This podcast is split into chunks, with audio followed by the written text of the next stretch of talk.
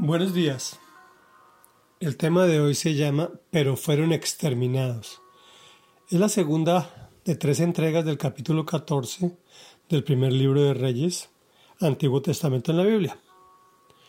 En contexto, el rey Jeroboam forja ídolos, hace que el pueblo los adore, Dios lo reprende por su idolatría, le ratifica la profecía de que su familia será destruida. Y dice así, el Señor levantará para sí un rey en Israel que exterminará a la familia de Jeroboam.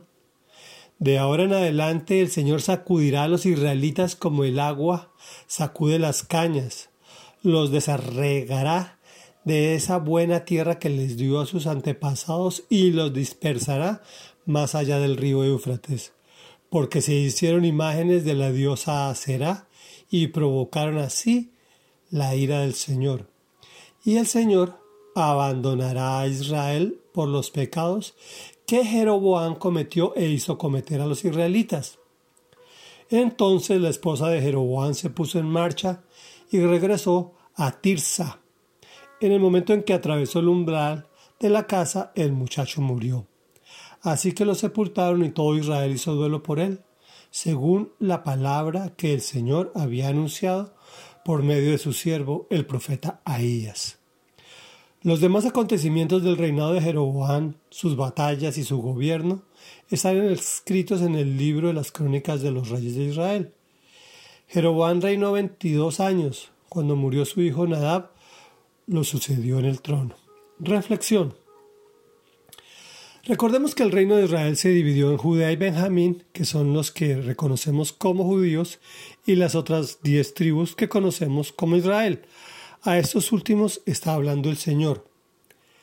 Desarraigó de su tierra y los sacudió tanto que hoy llamamos tribus perdidas de Israel. Pregunta, ¿por qué sucedió esto? Porque se hicieron e imágenes y provocaron así la ira del Señor.